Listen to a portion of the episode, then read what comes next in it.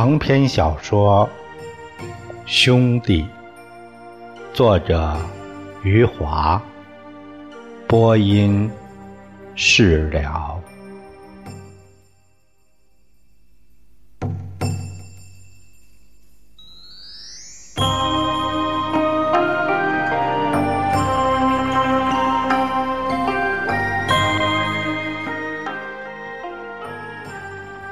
针织厂守门的老头兴致勃勃，他的眼睛里望出去全是人，他感叹不已。他说：“文化大革命以后，就没有一下子见过这么多的人。”然后他说了一句幽默的话：“我还以为毛主席来了。”有群众。没有幽默感的说：“毛主席逝世好几年了。”我知道，守门的老头不高兴说：“谁不知道毛主席他老人家逝世了？”李光头的求爱队伍站在针织厂的大门口，他让十四个忠臣。排成两队，两个瘸子、四个瞎子和两个会喊叫的聋子站在前面，三个傻子和三个不会喊叫的聋子站在后排。李光头已经在福利厂的车间里练习了一个上午，他让前排的八个瞎瘸聋练习齐声喊叫。让后排不会出声的三个聋子练习使劲鼓掌。至于三个傻子，李光头吸取了上次陶青来视察时的教训，知道冰冻三尺非一日之寒，知道他们到了该喊叫林红的时候，喊出来的又是李厂长。李光头花了一个上午的时间，教会他们如何举起双手捂住自己的嘴巴。李光头最担心的就是这三个傻子，已经站到针织厂大门口了。李光头又让三个傻子练习了三次捂紧嘴巴。李光头把双手往嘴边一举，三个傻子的六只手掌立刻齐刷刷的捂紧了他们的嘴巴。李光头一个个检查过来，十分满意。嗯，捂得好，捂得水泄不通了。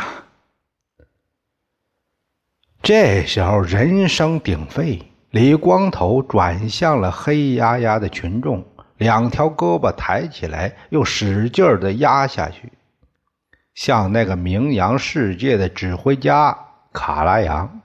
李光头的两条胳膊抬起来七次，压下去七次，群众的嘈杂声终于下来了，只有七零八落的声音在起起落落。李光头把食指举到了嘴边，身体头的吸住度转来转去，快把自己转晕了。群众终于鸦雀无声。李光头对着群众喊叫：“哎，大家配合一下，好不好？好。”群众一起喊，李光头满意点点头。群众的声音又七零八落起来。李光头赶紧把食指放到嘴边，嘘嘘的吹着，身体又转了起来。下班的铃声还没有响起来，针织厂的刘厂长是我们刘镇的著名烟鬼，抽着烟，带着几个人走到了大门口。他听说李光头兵临城下，几乎把全镇的群众都带来了。三十多岁的刘厂长一天抽三盒香烟，从早晨到晚上手不离烟。一边抽烟一边走过来，看到大门外黑压压、乌云般的人群，吓了一跳，心想：这个李光头真是个百分百的王八蛋。烟鬼刘厂长和李光头经常在一起开会，他们是熟人。烟鬼刘厂长很远就向李光头招手了，嘴里热情的叫着：“哎。”李厂长，李厂长走到了李光头身旁。烟鬼刘厂长忘记香烟快要烧到手指了，低声埋怨呢：“李厂长，你这是干什么呀？你看看，把大门全堵住了，工人下班怎么回家？”李光头嘿嘿的笑，他说：“嘿。”刘厂长，你只要让林红出来一下，我们对他说上一两句话，我马上撤兵，班师回朝。烟鬼刘厂长知道只能这样了。这时，他猛地抖了一下右手，扔掉烧到了手指的香烟屁股，他点了点头，重新抽出一支香烟。点燃了，猛吸一口后，转身让手下一个人去把林红叫来。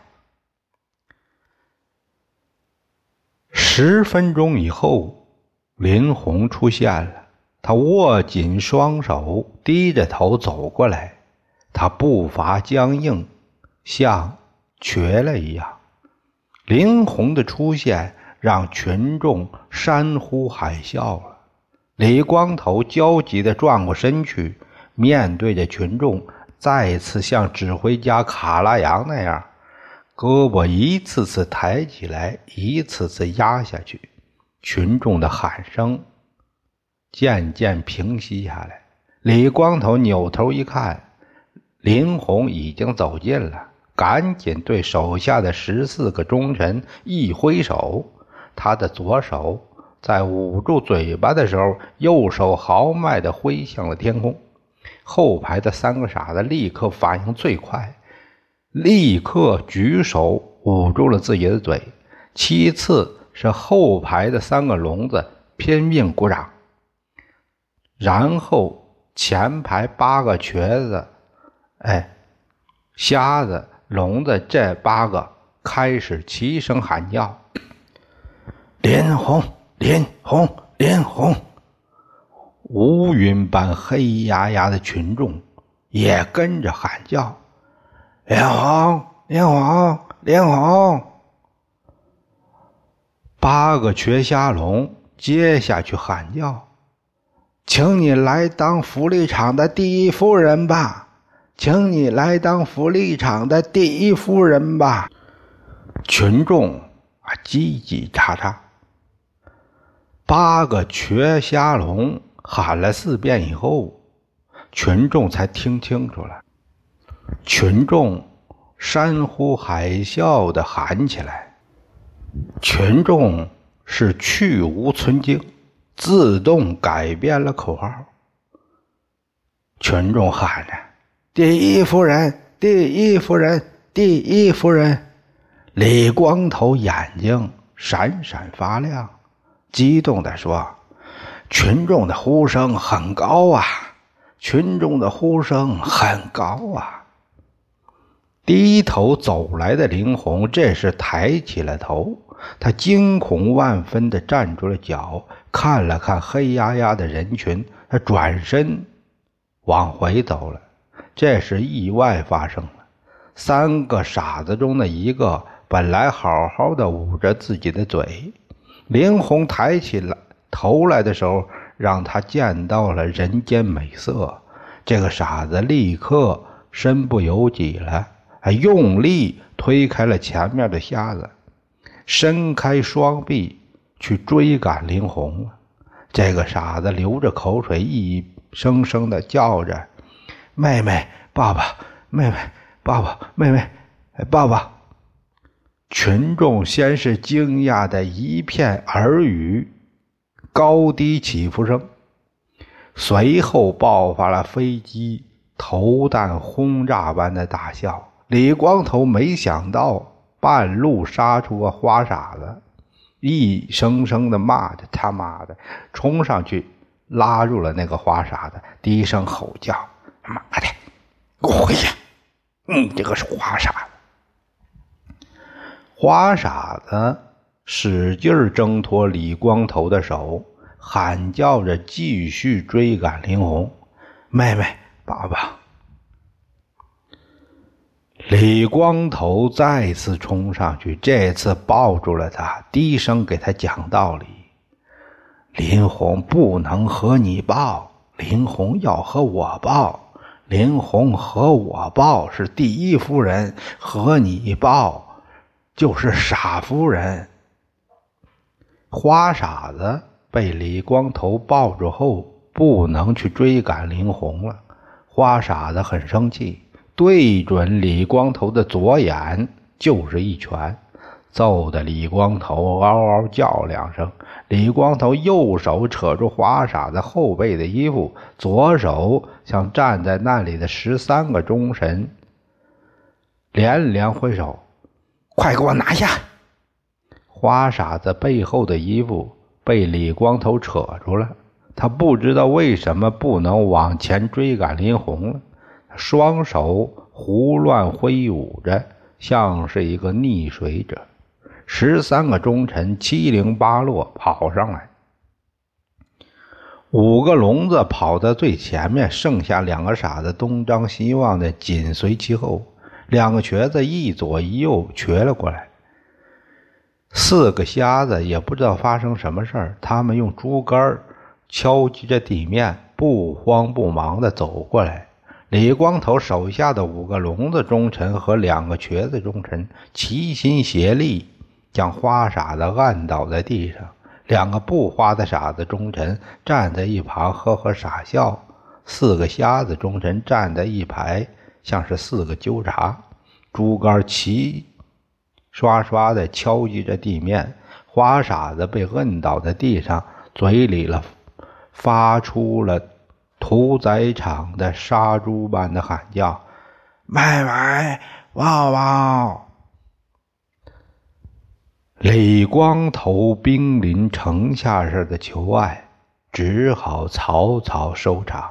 李光头左手捂住自己的左眼。指挥着十三个忠臣，把花傻子拉回了福利场。两个瘸子继续在前面开道，五个聋子和两个傻子拉扯着花傻子往前走，四个瞎子紧随其后。花傻子被拉扯着往前走去时，仍然一声声的喊叫着“妹妹”和“抱抱”。花傻子喊叫时，唾沫飞横飞，让拉扯他的五个聋子不停地擦着脸上的唾沫。另外两个傻子也是满脸的唾沫。这两个傻子没弄清楚唾沫的来源，抬头好奇的那看着晴朗的天空，不明白自己的脸为什么会湿漉漉。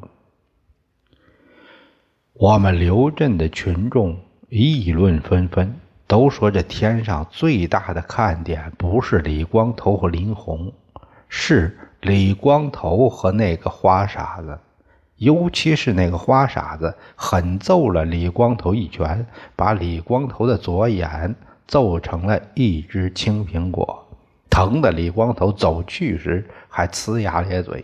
刘镇的群众乐呵呵的，哈哈。笑的滔滔不绝地说：“没想到李光头手下的傻子反戈一击，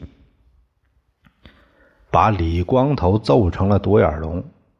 真是俗话说得好，为朋友两肋插刀，为女人插朋友两刀。这俗话真是颠扑不破的真理，用在傻子身上。”也是千真万确。然后，群众浮想联翩起来。这个李光头要是再在青中的左眼上插一个黑眼罩，群众说李光头就是欧洲海盗了。李光头兵临城下以后的第三天，左眼的青肿仍然醒目，他就深入敌后。到林红家里去了。这次他让宋刚亲自陪同。他说：“随时需要宋刚这个狗头军师，一旦再出现意外，宋刚要立刻献上妙计。”李光头伸出三根手指，要宋刚起码献上三条妙计，供他筛选。这一高一矮，一个像文官，一个像武官，在我们刘镇的大街上扬长而去。李光头一路上嘿嘿笑个不停，他觉得宋刚让他深入敌后去征服林红的父母，实在是高明的一招。李光头一路上都在夸奖宋刚，竖起大指对宋刚说。你这擒贼先擒王，真是一条毒计呀！宋刚胳肢窝里夹着一本文学杂志，忧心忡忡地走在李光头的身旁，看着李光头胸有成竹的样子，宋刚心里七上八下。他给李光头出的五招战术，前三招都失败了。这深入敌后的第四招，只怕是凶多吉少。来到了林红的家门口，宋刚胆怯地站住脚，告诉李光头，他不进去了，他在外面等着李光头。李光头不答应，说：“来都来了，为什么不进去？”拉着宋刚一起进去。宋刚使劲往后退，说：“他不好意思进去。”哎，有什么不好意思呢？李光头在林红家门口叫了起来：“又不是你去求爱，你在旁边看着就行了。”宋刚脸红了，他低声说：“小声点我在旁边看着求爱也不好意思，真没出息。”李光头无奈的摇摇头：“你只能做个狗头军师。”然后，李光头踌躇满志地走进了林红家的院子。这个院子里住着几户人家。李光头大摇大摆走进去的时候，院子里没有人，有三扇屋门开着。李光头笑声朗朗地叫着：“ 伯父、伯母，来，你们好。”李光头冒冒失失的跨进一户人家，看到一对年轻的夫妻正在吃饭。他坐在桌前，吃惊的看着他，赶紧摆摆手，笑声朗朗的说：“走错了，走错了。”李光头笑声朗朗的走进另一扇敞开的屋门。这次他走对地方了。林红的父母正在屋子里，他们不认识李光头。看到这个身材短粗的年轻人，左一声伯父，右一声伯母走了进来。林红的父母相互看了一下，都在用眼神问对方：“这个人谁呀？”李光头站在屋子中间，左右看了看，笑呵呵说：“呃，林红不在家。”林红的父母同时点点头。林红的母亲说：“上街去了。”李光头点点头，双手插进裤袋，走到林红家的厨房里，东张西望起来。林红的母父母心想：“这个人谁？”一边用眼神相互询问，一边跟进了厨房。李光头走到煤球炉旁。弯腰打开地上装煤球的纸盒，看到里面满是煤球。李光头直起身体，对林红的父亲说：“伯父，哎，昨天刚买煤球。”林红的父亲不知可否的点点头，又摇起头：“呃，前天买的。李光头点点头，表示知道了。走到米缸前，揭开上面的木盖，看到里面满满一缸的大米。哎，昨天刚买大米。林红的父亲这点点头，哎，昨昨天买的。雷光头将插在裤袋的右手伸出来，摸了摸自己的光头，自告奋勇的对林红的父母说。以后买煤球、买大米这些体力活哎，我全包了。两两位老人不用再辛苦了。林红的母亲终于忍不住了，她问李光头：“哎，你是谁呀？你们不认识我？”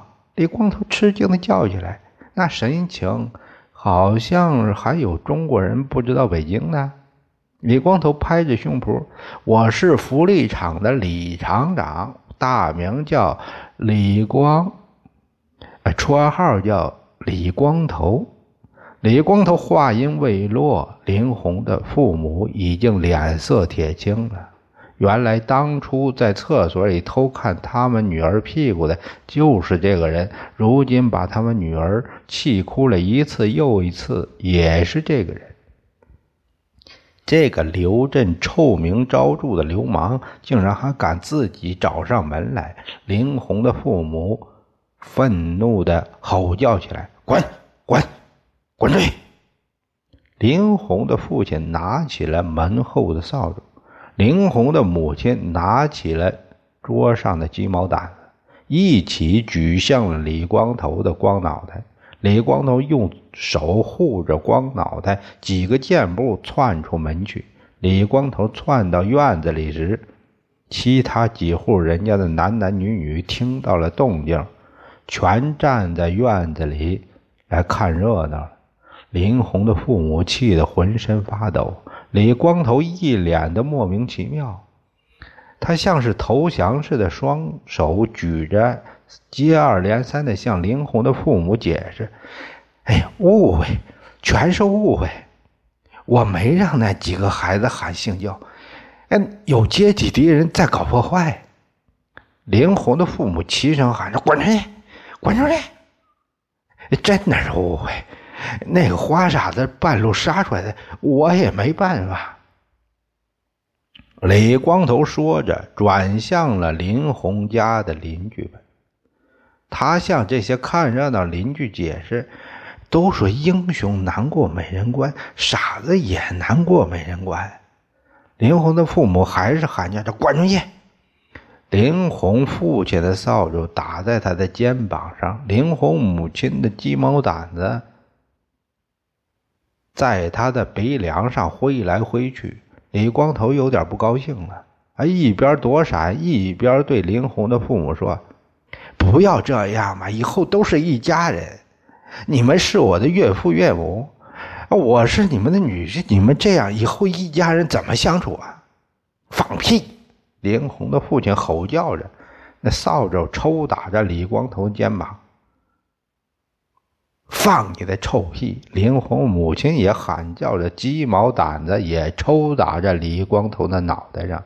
李光头赶紧窜到了大街上。一口气儿窜出了十多米，看到林红的父母站在院子门口，没再追打他，他也站住脚，还想要继续解释。这时，林红父母当着满街的群众，用扫帚指着李光头骂道：“你是癞蛤蟆想吃天鹅肉啊！告诉你！”我女儿这朵鲜花不会插你这个牛粪上。雷光头看了看街上幸灾乐祸的群众，看了看气急败坏的林红父母，再看看站在那儿忐忑不安的宋刚。李光头一挥手，宋刚跟在了他的身后，兄弟两个走在了我们刘镇的大街上。李光头一直认为自己是个人物，不是千里挑一，也是百里挑一。没想到林红父母那里成了一只癞蛤蟆和一堆牛粪。李光头走去时觉得损失惨重，他一路骂骂咧咧：“他妈的！”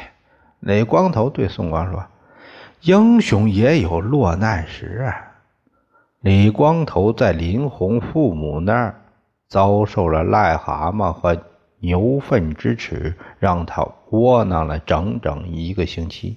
一个星期以后，李光头求爱之心又死灰复燃，重新兴致勃勃地追求起了林红。他用上了宋刚传授的最后一招——死缠烂打。他开始在大街上追逐林红，他让宋刚一路陪同。当林红出现在大街上，他就像个恋人兼保镖，走在林红旁身旁，一直把林红护送到家门口。当林红委屈的噙满泪水，气得咬破嘴唇的时候，李光头却热情洋溢、喋喋不休地说着话。他还以未婚夫的身份把宋刚介绍给林红。他对林红说：“这是我兄弟宋刚，我们结婚的时候，宋刚要做我的伴郎。”恋人兼保镖的李光头，只要看到街上男人的眼睛盯着林红时，他就会举起拳头，恶狠狠地说：“看什么？”再看，给你一拳！